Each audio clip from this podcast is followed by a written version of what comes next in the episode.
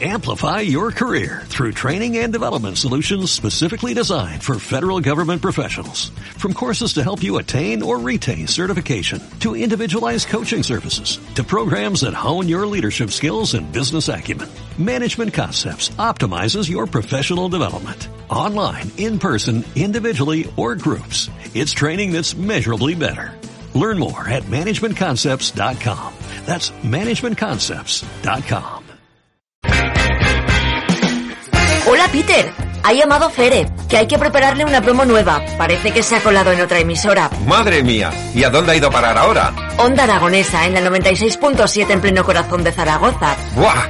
Otra radio petada. No es muy normal, ¿verdad? Para nada. ¿En inglés cómo lo lleva? Tampoco nada de nada. Bueno, vamos allá. Cada sábado de 9 a 12 de la mañana desde el corazón de Zaragoza. ¿Qué ha pasado? Tranquilos, tranquilos, no pasa nada, no pasa nada, todo controlado, solo que han saltado las cristaleras. Te digo yo lo que hay, Isma. Bueno, vamos a continuar. Cada sábado de 9 a 12 de la mañana, desde el corazón de Zaragoza. En Onda Aragonesa en la 96.7, Play the Music, con Fere Moreno. ¿Qué, ha pasado? ¿Fede? ¿Hola? Eh, no, nada, nada, tranquilos, es que ha petado el estudio. Para habernos matado. Las 12 y 43 minutos, vamos con nuestra recta final en las mañanas en Onda Aragonesa. Y tengo delante de mí, amigos míos, una obra de arte. Y no siempre se tiene. Y cuando se tiene una obra de arte hay que tratarla con mucho mimo, mucho cariño, con mucho cuidado. Porque estamos hablando de una novela francamente espectacular. Tengo delante de mí, eh, posiblemente, posiblemente, una de las mejores novelas que tengamos eh, en la, en la nueva era. Eh, tengo a su autor conmigo, a Manuel Jurvez. ¿Cómo estás? Hola, ¿qué tal? Buenos, buenos días, Javier. Buenos Encantado días. de estar contigo y con los oyentes de Onda Aragonesa. Oye, qué lujo y qué responsabilidad tener esta novela aquí delante, ¿no? Pues hombre, eh, la responsabilidad ha sido muy importante, sobre todo para mí, porque llevo muchísimos años eh, peleando con ella, tanto en la escritura como para llegar a que vea la luz. Primero que nada, el no puede estar mejor presentada. Yo agradezco mucho, siempre agradezco la tapadura en la novela, me gusta la tapadura, eh, está presentada de una forma espectacular, o sea, no puede ser más bonita ya. El título, eh, como antes eh, le decía yo a mi amigo Juan Carlos, eh, el título de Tierra Mojada me gusta hasta el olor. y Va un poco de eso, pero no te puedo hacer ningún tipo de spoiler. no, no, no lo vamos a hacer, pero me gusta el olor a tierra, a tierra mojada. Petricor, Y- Petricor se llama el olor a tierra mojada. Petricor. Petricor. Muy bien, mira, ves, ya he aprendido contigo. ¿ya? ¿Cómo no lo vas a saber si se titulas Tierra Mojada? Y es una novela catalogada como histórica, esta Tierra Mojada, eh, pero que tiene muchos abani- un abanico, ¿no? Muchas vertientes, Sí. muchos frentes abiertos. Ahora, bueno, todo el mundo está interesado en etiquetar, en catalogar. Está catalogada por, como novela histórica, pero evidentemente transcurre a finales del siglo XIX. Pero yo creo que es una novela para gustos muy heterogéneos. Eh, se puede encontrar desde aventura, sobre todo aventura, amor, romanticismo, thriller, incluso mm, un poquito de, de psicología a la hora de tratar los personajes. Eh, si hacemos una sinopsis de esta novela, para poner en situación a la gente que pueda acercarse a comprarla, hablamos de un hombre del siglo XIX, de una población muy pequeñita cerca de Zaragoza. Sí. ¿La sitúas? Sí, es Alfamen. eh, En Alfamen. Que es mm, el pueblo de mis orígenes. Ajá, o sea, lo sitúas en Alfamen. Ajá. Y eh, vamos a conocer ese Alfamen del siglo XIX. Sí, que podría ser el ejemplo de cualquier ciudad, eh, población pequeña del medio rural de, de finales del siglo XIX. Nos eh, trasladamos a Zaragoza. Nos trasladamos a Zaragoza después de alguna serie de vicisitudes en el, en el medio rural, en el pueblo, y llegamos a Zaragoza, la Zaragoza de finales del siglo XIX, una Zaragoza que está abriéndose la modernidad, Ujú. donde empiezan a funcionar al principio los tranvías de tracción animal y enseguida ya tracción eléctrica, donde el ferrocarril tiene muchísima importancia, donde la, mm, está llegando la, la luz eléctrica, pero tenemos esa mezcla de todavía de, de estar a pocas generaciones de lo que fue la guerra de la independencia Ujú. y Está y presente ahí. Está presente porque he querido mostrar todavía las heridas, las, las cicatrices que todavía quedaban en, en las fachadas y en Los rescoldos. los rescoldos, que todavía se pueden, que todavía se todavía están. que todavía están, que todavía están y que es una visita muy interesante que se puede hacer por Zaragoza buscando esas cicatrices no curadas a idea. De, de la guerra de independencia. Bueno, pues este muchacho de Alfamen que se traslada a Zaragoza, eh, hay amor por el medio. Sí, hay amor. Tiene que haber amor. Tiene que haber amor. Y, y del fuerte, ¿no? Sí, claro, claro, sí, Los sí, de sí. Alfamen aman mucho, ¿eh? Amamos mucho y amamos bien. Desde aquí saludo a mi mujer. bueno, eh, fuera bromas, Sí. eh, eh, aparece el amor. Aparece, aparece la pasión. Yo he, he escrito esta novela con pasión y al escribir con pasión pues tiene que haber amores apasionados. Amores apasionados. Bueno, y este chico de Alfamen se traslada a, a las Filipinas, ¿no? Ajá. Por vicisitudes también eh, que ocurren en esa Zaragoza de finales del siglo XIX, pues se ve obligado, se ve obligado eh, a través de un concepto que existía entonces, que es el de los sustitutos, es decir, aquellos que cobraban dinero para ir a la guerra en vez de otros, terminan en la guerra de Filipinas. En una de las tres últimas guerras que hubo, Cuba, Filipinas y Puerto Rico, que enmarcan lo que fue el desastre del 98. Intuyo que un hombre de Alfamen que sale a Zaragoza, que se enamora con pasión y que lo destinan a Filipinas, llevará por norma, o dentro de él, la nobleza y la lealtad. Pues, eh, pues has acertado plenamente, evidentemente. Con lo difícil que, se lo van a poner. Con lo, con lo difícil que se lo van a poner porque, porque va a conocer lo más oscuro de, de la condición humana. Eh, la condición humana, eh, para lo bueno y para lo malo, es, es la que nos pone tarde o temprano en nuestro sitio. Y en, si llevas las experiencias personales de un personaje como este al extremo, pues te encuentras, te encuentras situaciones eh, dramáticas, te encuentras situaciones al límite, te encuentras situaciones que este personaje quiero pensar que las sabe resolver. Y gestionar.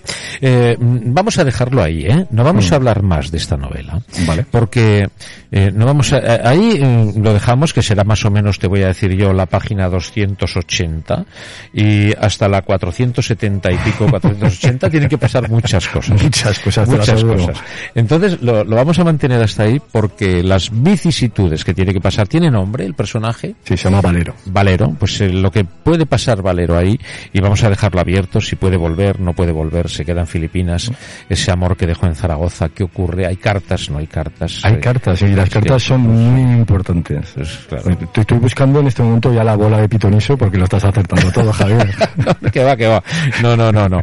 Lo que pasa que, bueno, yo intuyo cosas y ya está, y, y las, las intento soltar, y, y, y bueno, y si no acierto me da igual, ¿eh? Me, No, no, me da lo pues mismo. Hasta ahora plenamente. Pero, Javier. pero es la idea eh, forjada, no sé, lo, lo Ujú. que, lo que puedes eh, ir hilando, o más o menos, ¿no? O lo que, a lo mejor te esperas una cosa y luego, so- so- seguro que sí, sorprendes más, ostras, Ah, y ahora también, las hay sorpresas. Claro, las decir, ostras, esto hay. que se me cruza por aquí ahora, que eso es lo que a mí me gusta. Lo- los, de- gi- de- los giros Eso los giros son importantes en la literatura Claro, en sobre todo- todo, para sí, en todo pero en este caso Sí. para captar la atención y enganchar al lector los giros son muy importantes El factor sorpresa.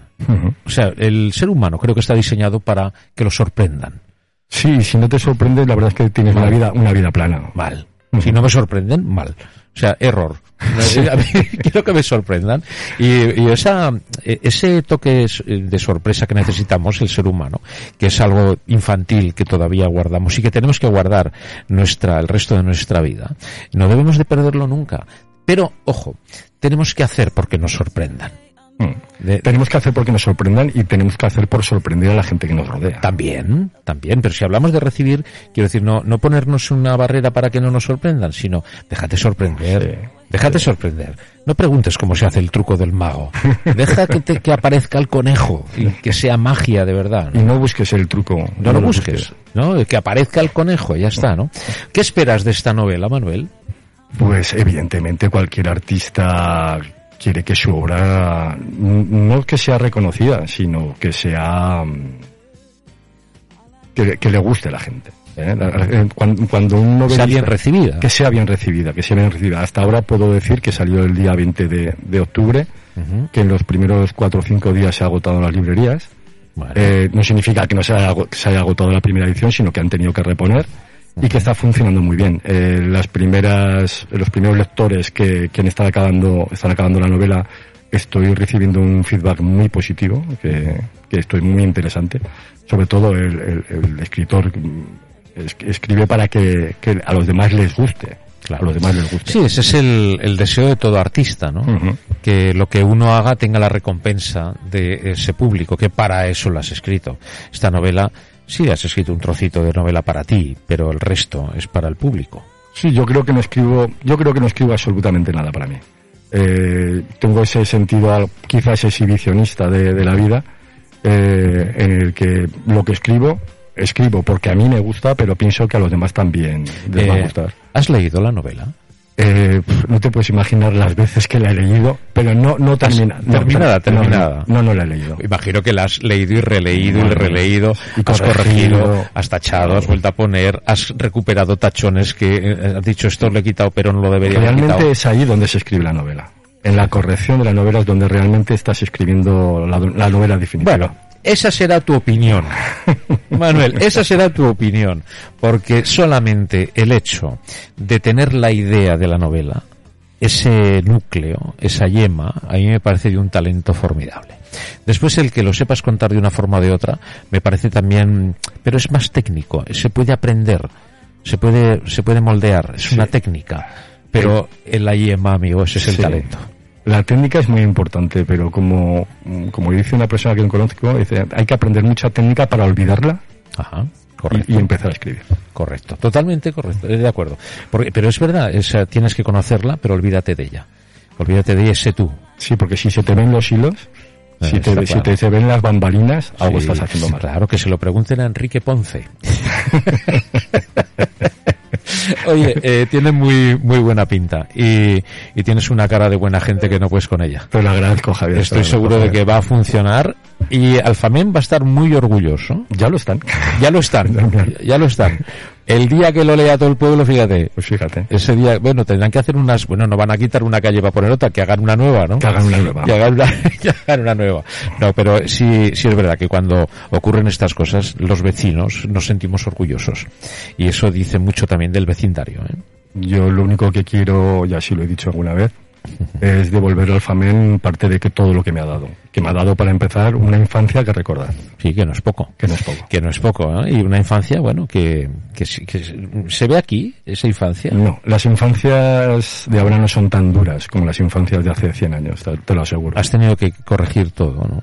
He tenido que corregir todo, Sí. porque aquí estamos, estamos describiendo si- las situaciones de nuestros bisabuelos y las situaciones de nuestros bisabuelos y tatarabuelos eran muy, muy duras. ¿Te has visto viviendo en esa época, mientras escribías esta novela? Eh, cuando escribes tienes que tener la capacidad de ponerte en el lugar del otro. Sí, sí que me he puesto, sí que me he puesto. Y ¿Te dolían las balas en Filipinas? me dolían las balas, y me, me dolía el hambre, me dolía el frío, me dolía la, la injusticia. Al final te tiene que doler todo eso. Menos mal que le has puesto pasión.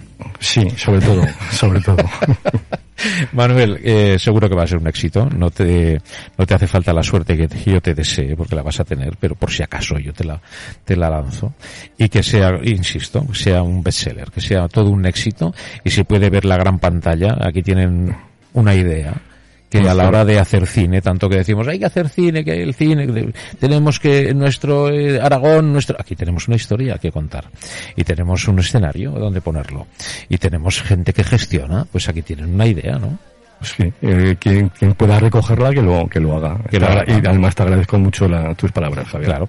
No tienes por qué. Amigo, que esto va a ser un éxito, que disfrutes de ello, ¿eh? Muchísimas gracias. Y escucha, y esto Dime. no es más que el principio, ¿eh? Esperemos que sea el principio. O sea, yo quiero ver una tierra ya seca, ¿eh?